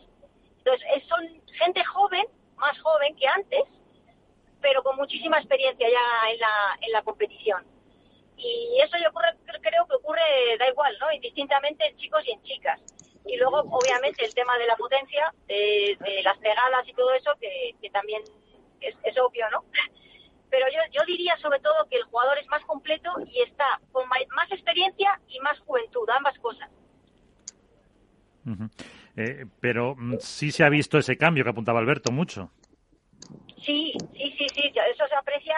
Luego, a ver, también hay que tener en cuenta que, por ejemplo, en otros países eh, se está incorporando gente que es sea, yo, por ejemplo, el, equipo de Italia me sorprendió muchísimo porque yo había dos jugadoras que no había oído hablar de ellas, pero no las tenía, no las tenía vistas, ¿no? Entonces, bueno, pues son absolutas máquinas de apisonadoras, ¿no? Eh, y luego en el equipo francés, esas sí que las tengo más, más vistas porque compiten aquí en España y además muchas residen en Madrid, con lo cual algunas con ellas incluso he jugado porque de vez en cuando todavía me meto me meto en pista con, con alguna de ellas. Eh, pero qué es lo que te digo yo creo que en general es toda esa cadencia tan alta ha mejorado mucho todo lo que es la preparación física es decir es mucho más específica el jugador de pádel está hecho desde desde, desde antes. Entonces eh, porque yo no te puedo decir que hay un golpe diferente está claro que hay más potencia, con lo cual los globos cada vez tienen que ser mejores, más pinchados, hay que jugar con mucho, con mucho tiento. No hay tanta transición en el juego, es decir, no hay tantas zonas determinadas. Antes había como, como decían en el tenis, ¿no? que había una zona intermedia, esa donde no deberías estar porque es el pantano. Bueno, pues toda esa, esa, esa interfaz, digamos, entre el ataque y la defensa cada vez es menor. O sea, pasas de, de defender a atacar en, en, en nada, en cero coma vuelve a empezar el punto, pero es constantemente buscando, buscando, buscando, ¿no? O sea, se juega, no sé si, si la palabra es más agresivo o sí que todo va mucho más rápido y te obliga también a cerrar los, los espacios de una manera eh, pues, pues más precisa, ¿no? Y, sí, sí. Eh, soy Alberto Nuevo. sería el resumen. Que, soy Alberto Nuevo. Si, si tuvieras que que significarte con alguna jugadora que hay actualmente en el circuito, ¿a, cuál dirías que se parece más la Iciar Montes jugadora? Por un lado, y dos, ¿cuál es esa debilidad que cuando que tiene Iciar Montes cuando está en casa que, que ve jugar a esa jugadora y dice esta, esta es diferente? Pues mira, eh, no lo sé, yo creo que de las que traen, digamos, de las que traen el pádel moderno, pero con la esencia de, de siempre, yo diría que está pues una patilla 1, eh, creo que Delphi Brea también lo trae. Eh, Ari, digamos que sería como la jugadora mm, pues con, muchísimo talento, un poco como lo de Paula José María, que es lo atípico, ¿no? Trae toda esa frescura al, circuito por, por esa manera de también de, ser, de interpretar el juego, de, de jugar impulsiva, de bueno, pues casi creo que es la primera zurda que tenemos desde la época de pues de María Baconi, ¿no? La primera zurda española eh, cómo puede ser una jugadora tan agresiva y con esas palancas, pero con un tamaño que es parecido al mío, mucho más atlética, pero con un tamaño pequeñito. Entonces, eh, yo creo que, hay tanta diversidad ahora mismo de, jugadoras, pero bueno, si tuviera que decir la esencia, pues sí que sería una especie entre Patty y Eli, ¿no? Porque estaba claro que yo no, no, era, no era muy agresiva. No, no me daba el cuerpo, ¿no? Porque no hubiera, no lo hubiera preferido, ¿eh? Sí, o porque, o porque la forma de cambiar, eh, de, perdón, de jugar ha cambiado también. Ha cambiado, pero, pero es verdad que, eh, o sea, te quiero decir que yo con, con, mi estatura, o es que yo, o sea, nunca le he pegado bien, o sea, eh, tienes jugadoras ahora de un tamaño pequeño, o sea, te vienen de todos los tamaños, pero tenemos el ejemplo de Paula, y Paula José María es pequeña y la trae desde la, desde la raya, encima le pega con topspin, bueno, te parte la bola. Entonces es todo un poco relativo, ¿no? Eh, sí es importante el daño, pero está claro que hay otros componentes en, las jugadoras que no... O sea, una cosa, digamos, es como el formato o el envoltorio y otra cosa es lo que lleva dentro, la manera de jugar. Entonces, eh, bueno, también es verdad que, yo creo que cada uno se adapta un poco a, a lo que tiene y saca lo mejor de sí mismo y, ya está, ¿no? Es, muy difícil, muy difícil de comparar una cosa con otra porque cada época tiene su momento, cada jugadora es diferente y, eso es lo bonito, ¿no? De, ver. Eh, otra persona con experiencia, Iván. Eh, sí, ahora, me, vamos, me has dejado la pregunta votando, ¿no? Con el tema de la comparación y la evolución del pádel. ¿En qué, eh, comparando todo esto que estás comentando y sabiendo cómo era tu juego y cómo es el juego de ahora, ¿Dónde crees tú que estaría situada Iciar Montes en el ranking del circuito profesional?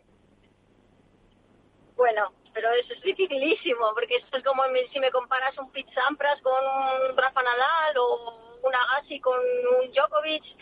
Eso es muy difícil porque es cada época eh, se compite con lo que tienes en ese momento, ¿no? Con, con, con lo que había, con los materiales que había, con las formas de entrenar que se sabían.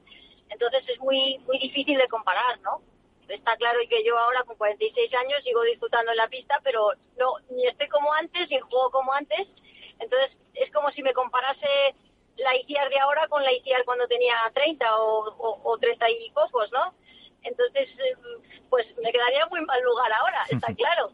Con lo cual es muy, es muy difícil de comparar. Yo pienso que cada, cada jugador eh, hay que valorarlo en el momento que ha vivido y sobre todo tener en cuenta una cosa, lo, más importante a lo que se van a enfrentar los, deportistas cuando están en la élite siempre va a ser eh, el cómo afrontan la, la competición, el cómo gestionan la frustración, eh, cómo reaccionan en los momentos claves, todo eso, ¿no? Que, que es un poco de, dentro, ¿no? Ese autoliderazgo que, que tienes que ir forjándote a lo largo de los años en la competición es lo más importante, porque el estado físico, los golpes, todo eso se da por sentado en un deportista profesional.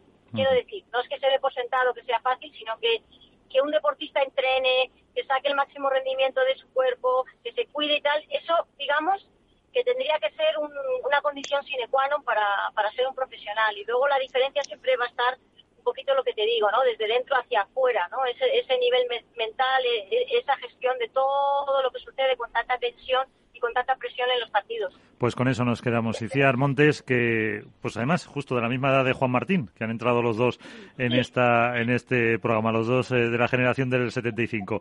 Eh, Iciar, enhorabuena y muchísimas gracias y hasta otra ocasión. Pues muchísimas gracias por contar conmigo. Un besito muy fuerte a todos. Muchas gracias. Pues, eh, eh, justo estaba mirando cuando he dicho, digo, pues mira, del 75 los dos, los dos de la misma generación, con Juan Martín todavía ahí eh, en las pistas, y que si no me equivoco se retiró hace 5 o 6 años también por las lesiones que tuvo, que tuvo importantes. Eh, no sé si tenéis algún apunte o, o antes de pasar al siguiente tema, que será también la, la, mm, la porra, hablar algo de Valencia. Para centrarnos un poquito ya. Dos enciclopedias del pádel, ¿no? Hemos tenido hoy dos personas que nos pueden hablar del pádel de antes, del de ahora y, el por qué, que al final creo que es lo más interesante. Por eso, pues de Valencia, ¿qué podemos esperar? Ahora a ver si nos coge nuestro mister de cabecera, eh, con Manu Martín, que lo molestaremos eh, cinco minutillos. En, eh, en chicas, eh, las semifinales estarían, si todo va normal, pues un Gemma y, Ale contra Patti y Virginia Riera, y en por el otro lado del cuadro, Paula y Ari contra Bea y Lucía. Mm, ¿Ya, me, ¿Ya, me, has matado a, a, a Ari Sánchez y a Paula? ¿Por qué? La última semifinal que sería las Martas con No, no, no, no, he dicho, he dicho eh, o, lo he dicho mal, lo estoy leyendo aquí el cuadro. Ari y Paula contra Bea y Gema, según el cuadro. Perdón, contra Bea y, y Lucía. O sea, las que matas es a las Martas en cuartos. Sí. No, hombre, no las mato. Digo, es como está puesto aquí en el cuadro las que están clasificadas ya octavos. No, de hecho no he visto contra quién juegan las Martas directamente. Pues mira, les toca contra Domínguez Alonso y luego la, el segundo partido serían contra las pupilas de nuestro siguiente invitado, contra eh, Eli y Sofía Araujo. Manu Martín, ¿qué tal? Muy buenas. ¿Bombazo? ¿Se escucha bombazo?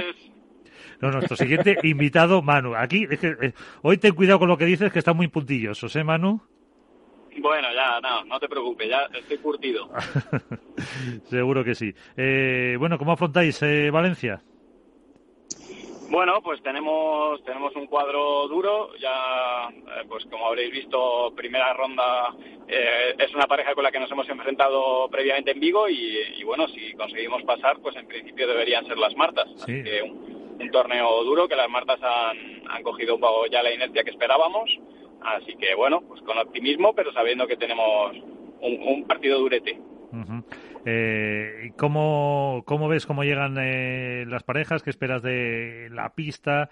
Eh, de ahí de Valencia, algo similar de lo que eh, fue el último, bueno, el último no fue en, fue en Vigo, el, último indoor me refiero, porque luego estuvo Valladolid. Pues la verdad es que, a ver, estamos pendientes de ver lo que es en, pabellón, cómo queda esa pista, ¿no? Pero lo que hemos tenido durante este fin de semana en las previas, la pista, como hacía calor, aunque hay mucha humedad, la verdad que la pelota estaba saliendo. Los masculinos de previa, la verdad que, bueno, pues teníamos eh, una pista relativamente rápida.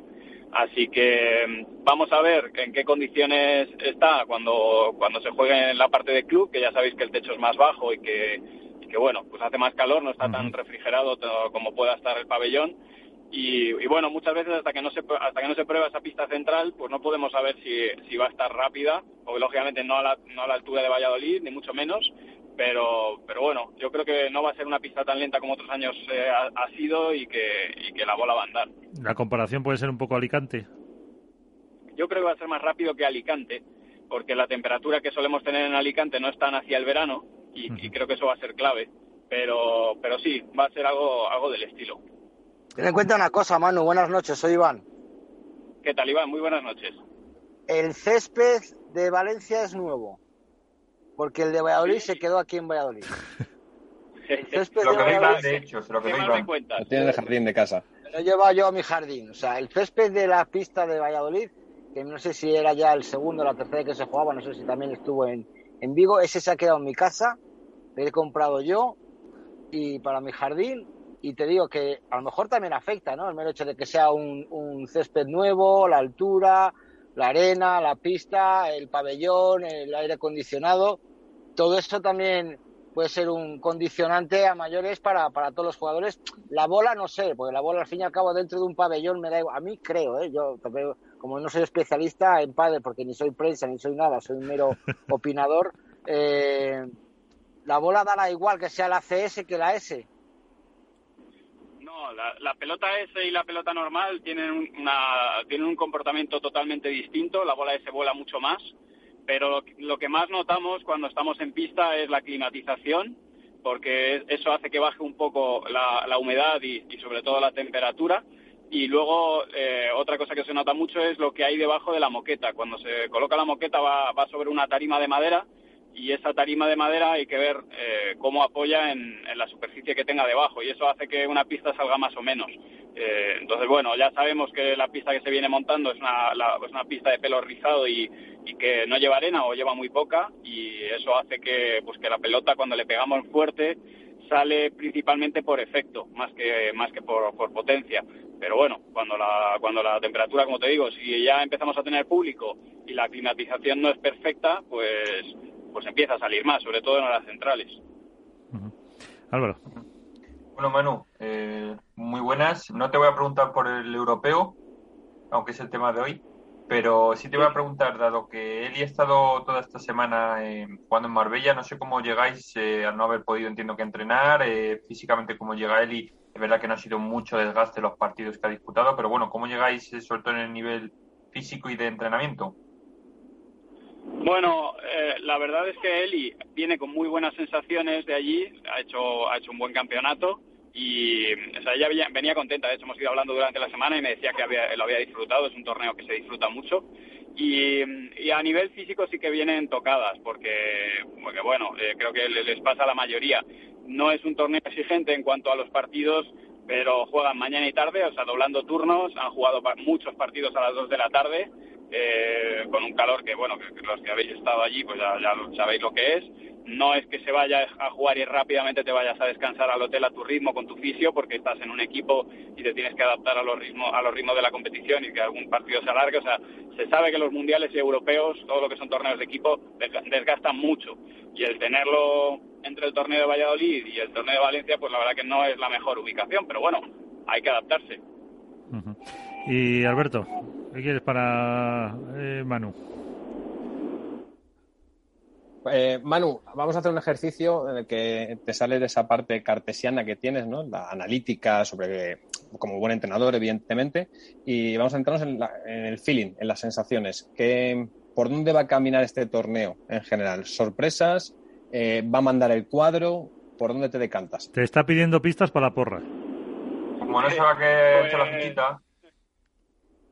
A ver, yo creo que en este torneo eh, va, la parte mental va a ser clave, porque ya venimos de, diversos resultados. En femenino quiero ver qué pasa con Gemma y Ale, si esto ha supuesto ya el golpe sobre la mesa definitivo de, un poco afianzarse en que salen como favoritas a número uno y que ya realmente cojan inercia y quiero ver qué pasa con Vela, si realmente se ha recuperado y, eh, esas parejas que, que, son, bueno, pues un, tipo del estilo de Paco y Martín, si la pista no está excesivamente rápida, tienen la oportunidad de plantar cara porque, bueno, Lebron y Galán eh, están dominando el circuito y también están llamados, al igual que, que Gemma y que Ale, a, a ser número uno, pero eh, ojo, si la pista no está como a ellos les gusta y si las condiciones no les favorece, pues podemos encontrarnos que esa parte mental de la que hablas, Alberto, les pase factura y no incinan.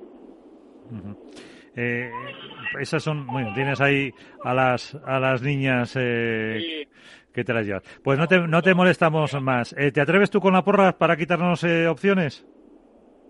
Yo les voy a poner la fichita, como dice Horacio, a Paquito y a Dineno en este torneo, en el masculino, y se la pongo a Yemayal en el femenino. Pues ahí está, la fichita de Manu Martín. Ya está quitando fichas, Manolo.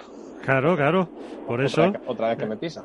La próxima vez lo vamos a dejar el último. A, la porra, Manu. Ha, puesto ahí a la niña a llorar para parecer que tenía prisa y así le hemos adelantado la porra.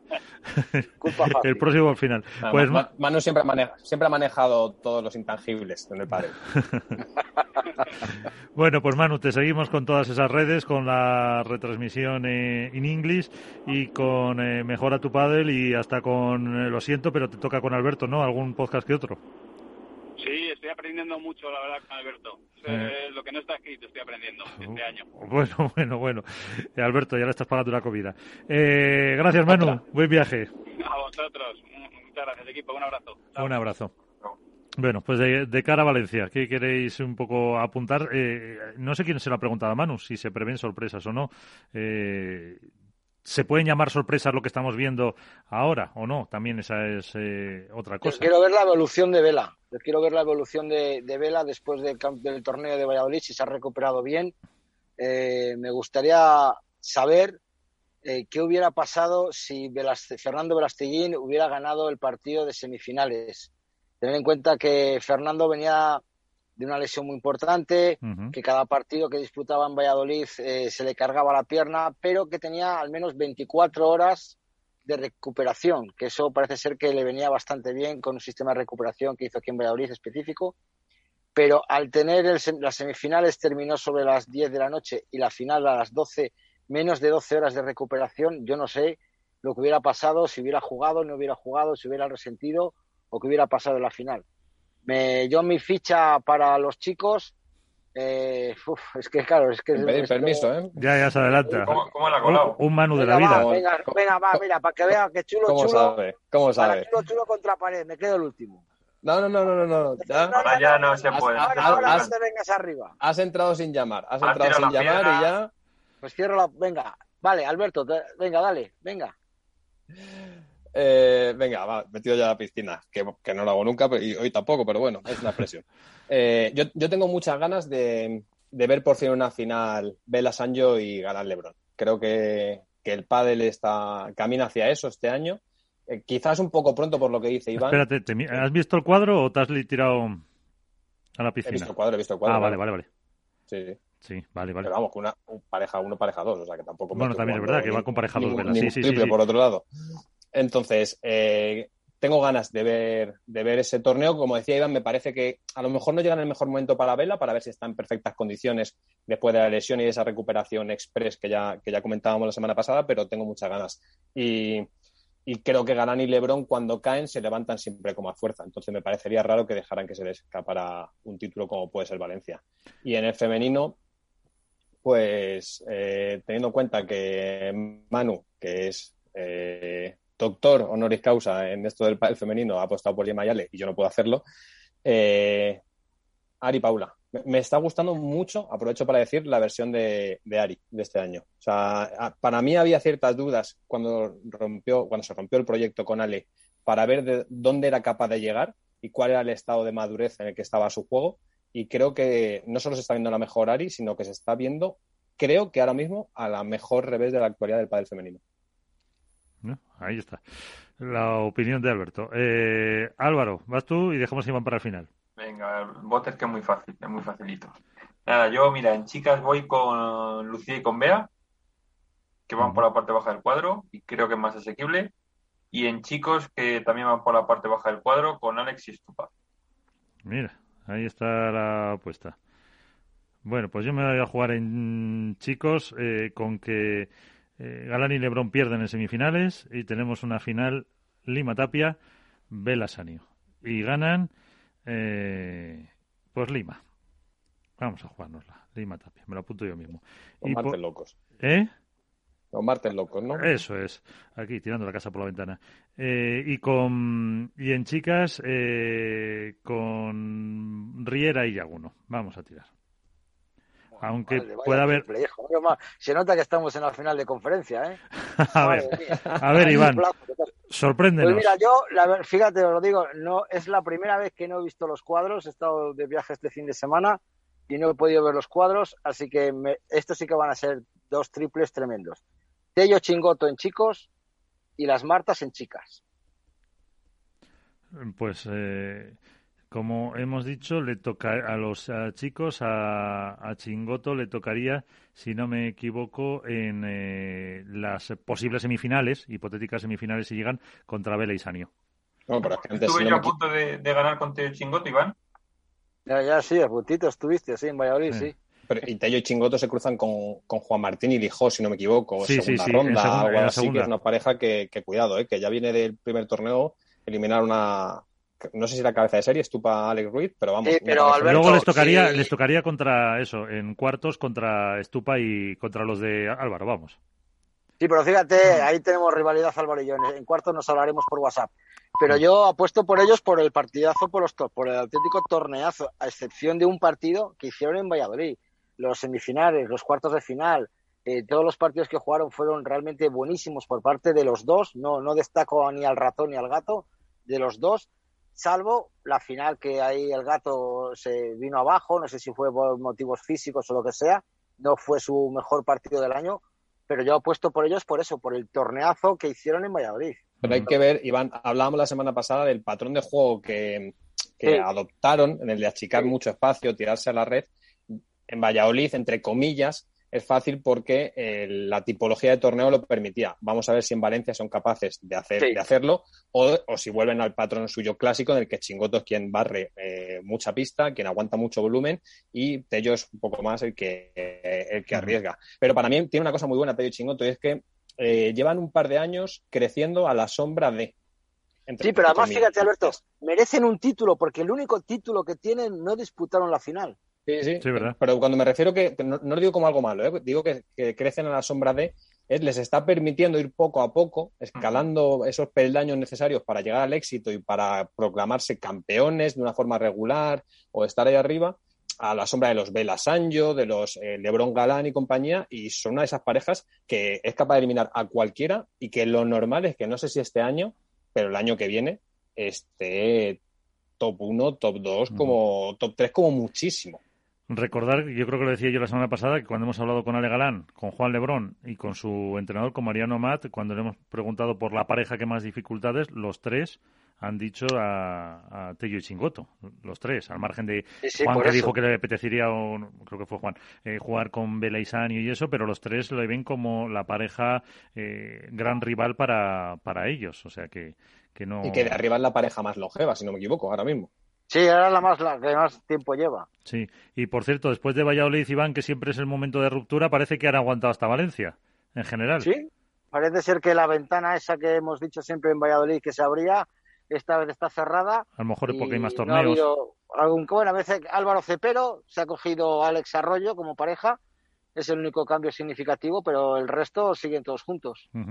Pues eh, no sé si tenéis algún apunte más antes de poner el punto y final para, para esto, para ver eh, que además, si no me equivoco, eh, lo leí ayer por encima, Huelpa del Tour anunciado que las semifinales de tarde también se van a dar por Gol Televisión. creo que como no hay...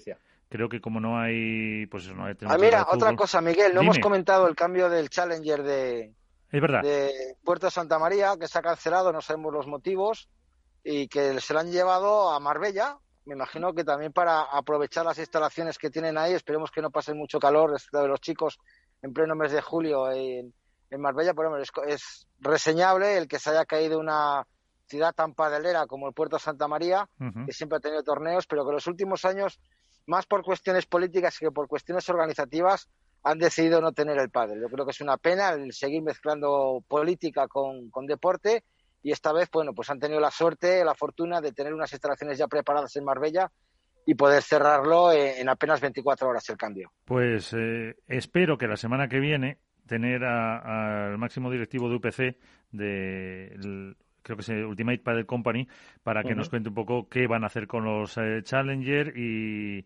demás. Y también le preguntaremos por este cambio. Eso me han dicho que posiblemente este lo tengamos el martes que viene, así que se lo preguntamos si os parece. Pues señores, Álvaro, eh, Iván, eh, Alberto, un placer, como digo, siempre aprender con ustedes. Un abrazo a todos. Hasta la próxima. Abrazo grande, buenas noches.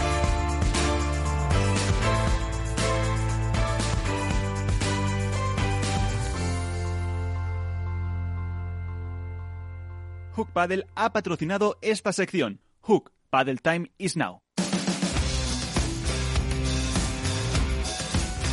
Esto es Padel en Capital Radio. Nos vamos, eh, punto y final, el cierre, el, portazo, la opinión independiente del Mangazo Tolili. En Facebook, foros, en Twitter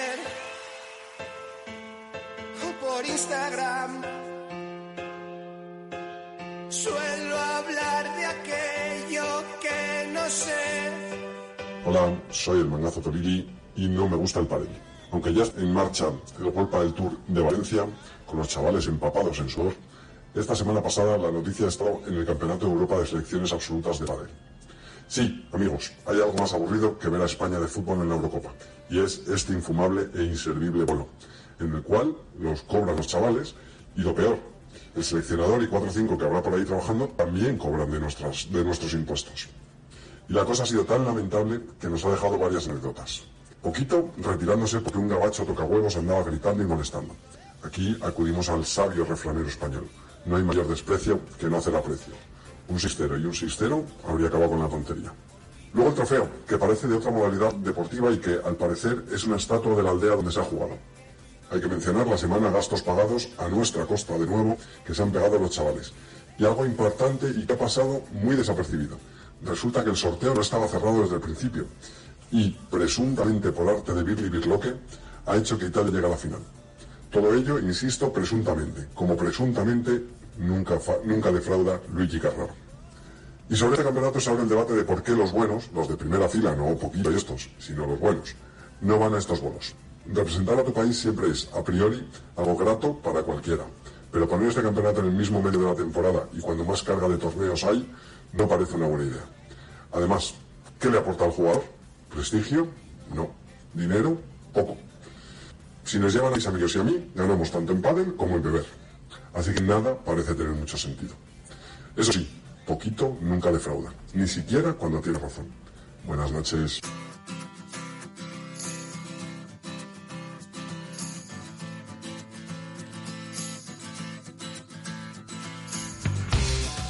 Ya saben que no siempre compartimos lo que dice el mangazo, pero ahí está su opinión sobre lo que se ha vivido en ese campeonato de Europa de Padel. Nosotros nos vamos, ponemos punto y final a este programa.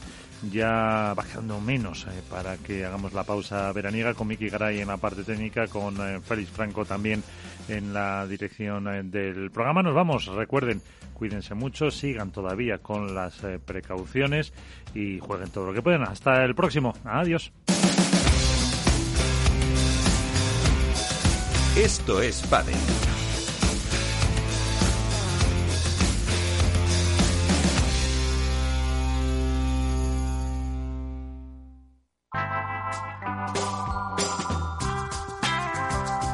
Capital Radio. Música y mercados.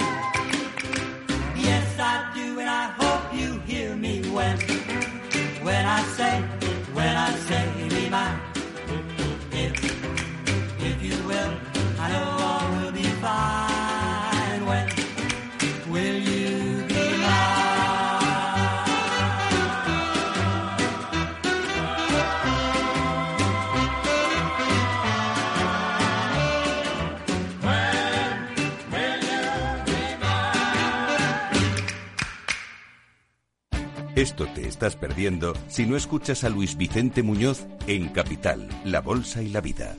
Xavier Ferraz, profesor de ESADE. Europa no lo ha hecho y el problema ahora lo tenemos aquí, ¿eh? porque Europa en este momento no es autónoma en semiconductores. Eso quiere decir que si no nos venden, nos vamos directamente al paleolítico, ¿eh? sin ser alarmistas.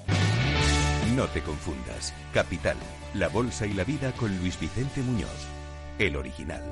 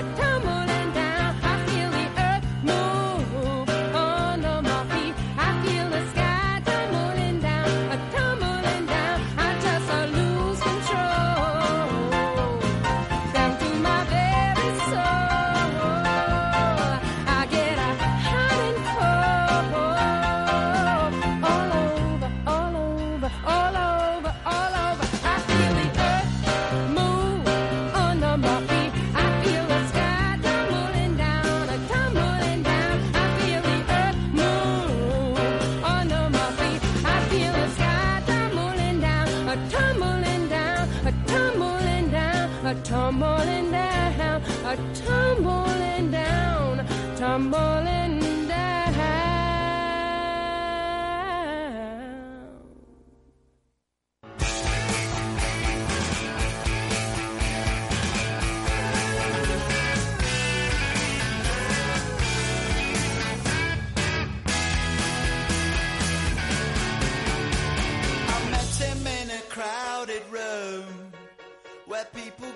drink away the gloom. He sat me down and so began the story of a charmless man, educated the expensive way.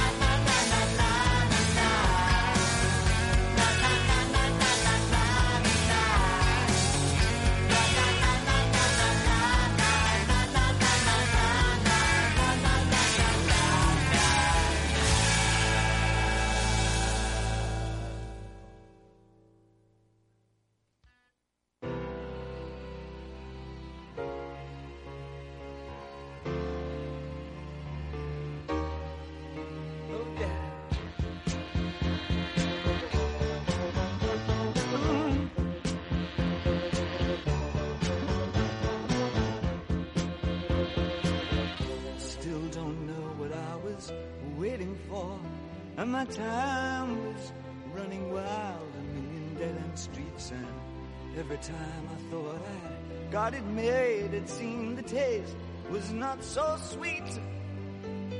So I turned myself to face me. I've never caught a glimpse of how the others must see the faker. I'm much too fast to take that test. Changes. Turn and face the strain. Changes. Don't wanna be a richer man. Changes. Turn and face the strain. Changes. It's gonna have to be a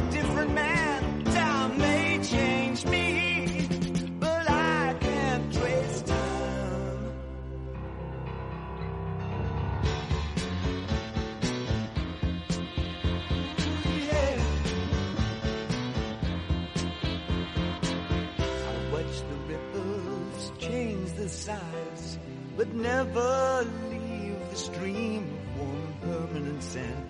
So the days float through my eyes, but still the days seem the same. And these children that you spit on as they try to change their worlds are immune to your consultations. They're quite aware of what they're going through. Changes. Turn and face the strain. Changes. Don't tell them to grow up